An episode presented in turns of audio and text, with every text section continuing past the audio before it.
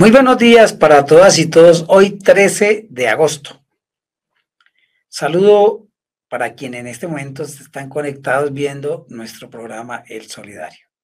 El día de hoy, el editorial, voy a hacer como un bosquejo de los tres o cuatro proyectos que ya vienen circulando en el Congreso de la República y que hacen parte, pues, de la proclama que el presidente electo ofreció a los colombianos. Yo creo que ya debemos pasar la página de la posición del nuevo presidente, que nos dejó muchas esperanzas de, de cambio. Muchos seguramente estaban esperando un discurso atacando a la oposición de manera radical, pero creo que ocurrió todo lo contrario, pues el mensaje del presidente se enfocó en ser un discurso moderado, tranquilo, en el que hace un llamado a la paz, a la paz total, a la conciliación, al respeto de los derechos, al trabajo social, por la reconstrucción del país, por la reconstrucción de la industria, del campo, y, y, por qué no decirlo, una intención grande y es la era del conocimiento. Creo que en esos pilares, pues, y además del decálogo de los 10 compromisos, que habrá que mirarlos, revisarlos y hacerles como un seguimiento para que se cumplan. Eh, vuelvo y repito, frente al tema de los proyectos, que es como el fondo de este editorial, digamos que se presentaron ya tres proyectos que conocemos, ¿no? De, de los gruesos de temas de fondo. El que tiene que ver con la reforma tributaria, que ustedes ya lo han escuchado, han leído muchas cosas, que ha generado tanto debate, tanta polémica ya. Pero yo creo que como lo dijo el ministro de Hacienda eh, precisamente en una reunión con los empresarios, pues se trata de eso y de escuchar para mirar a ver si hay cosas gravosas, pues está a la disposición de sacarlas del proyecto. En ese sentido, pero creo que lo fundamental frente a lo que el presidente dijo y era que los ricos pusieran más, pues creo que así lo hacen. Pues por dar un ejemplo de lo que conocemos, eh, digamos que en, una, en un porcentaje que va de manera progresiva, todas las personas que ganan más de 10 millones, de 11 millones hacia adelante, pues de manera progresiva van a, van a pagar. De igual manera en el tema del patrimonio, que está establecido que los patrimonios de más de 3 mil millones de pesos y también de manera progresiva es que entrega, entran a, a pagar. Allí no cuenta gente de clase media baja o la clase baja o los sectores, casi que todo el sector de los trabajadores de los cargos medios hacia abajo, pues no, no tienen, tienen que tener un parte de tranquilidad y no lo que vienen diciendo pues por las redes sociales, ¿no?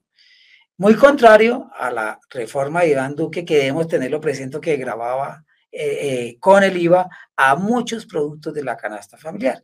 En este caso, pues aquí, digamos que frente a los alimentos, lo que se viene debatiendo es el, el impuesto a las bebidas azucaradas, y a los alimentos procesados, que no son saludables y seguramente, como ha dicho el presidente, son el causante de muchas enfermedades que hoy padecen los colombianos y las colombianas. Digamos que eso es como el primer proyecto de, de forma y de fondo que va a beneficiar a todo ese programa social que el presidente ha esbozado y que lo dijo en su discurso del 8 de agosto.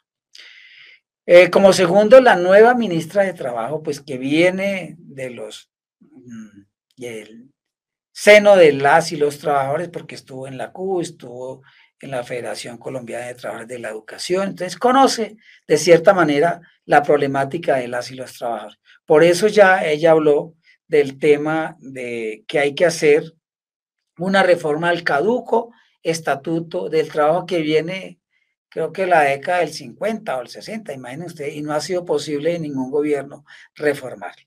Ese me parece que es un primer enfoque muy bueno por parte de nuestra ministra de Trabajo. Y eh, complementariamente el tema de la jornada laboral que nos quitaron hace 20 años.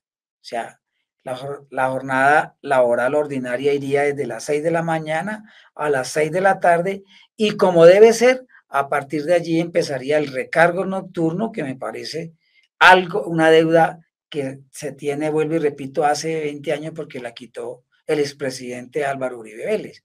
Lo mismo el, eh, el, el, recargo nocturno, el pago de los dominicales y los festivos, que hoy es del 75%. La idea es que retorne, que se le pague el 100% de lo que realmente es justo y merece un trabajador. Pero de igual manera también eh, un tercer elemento dentro de lo que ha esbozado la ministra de Trabajo es el estudio a fondo y tratar de, de acabar con esos oprobiosos contratos de orden de prestación de servicios y la terceración que hoy cobija a cerca de 2.500.000 millones trabajadores al servicio de las empresas estatales. Entonces yo creo que ese es un buen, eh, un buen proyecto que eh, ni más ni menos responde a esa gran propuesta del cambio. En lo que tiene que ver con la parte electoral, ya también se radicó un proyecto que digamos que todo lo de fondo está contenido en, el, en ese proyecto que la, la Corte Constitucional tumbó en abril de este año, que fue radicado desde el 2020, en donde, digamos, elementos centrales es que eh, las mujeres obligatoriamente hagan parte de la lista de los partidos políticos, no del 30%, sino del 50%. Eso creo que está bien. Ampliar la jornada electoral hasta las 5 de la tarde. Eh, incorporar el uso de las nuevas tecnologías como la huella biométrica en las mesas de votación, ¿cierto? Entonces, y una reforma a, digamos, a los organismos, en este caso, a la misma registraduría y al Consejo Nacional Electoral.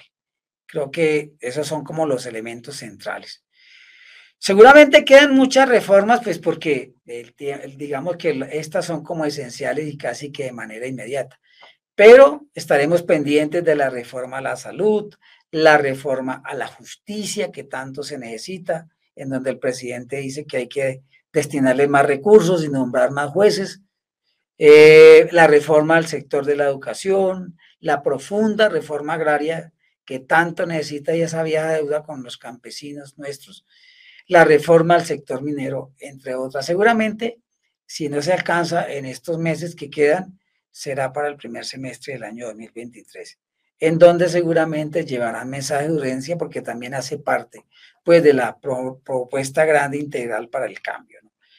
Finalmente, yo quisiera plantear un problema o una preocupación que tengo y es eh, lo que viene eh, haciendo el Centro Democrático, el Centro Democrático para tratar de deslegitimar y hacerle contrapeso al informe de la Comisión de la Verdad, que están elaborando una cartilla que la van a denominar ¿Cuál verdad? Con ello, pues seguramente quieren imponer su verdad de parte de la derecha rancia de este país y desconocer todo el trabajo que por más de cinco años hizo la Comisión de la Verdad como un legado de la firma del Acuerdo del Paz en el, de Paz en el 2016.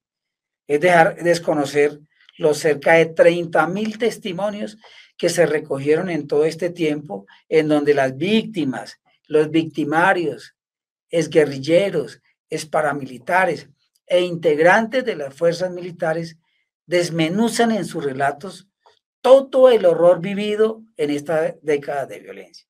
Seguramente esta estrategia, vuelvo y repito, el centro democrático es ni más ni menos para seguir con la guerra y colocarle obstáculos a la política de paz total que el nuevo presidente ya le presentó al país. Por eso debemos estar atentos y empezar a utilizar la pedagogía para dar a conocer el contenido de las propuestas y el del informe de la Comisión de la Verdad. En el caso, vuelvo y repito, de las maestras y los maestros en las instituciones educativas y el trabajo que podamos hacer en barrios y en comunidades. Ese es el editorial. Que tengan un excelente y buen fin de semana.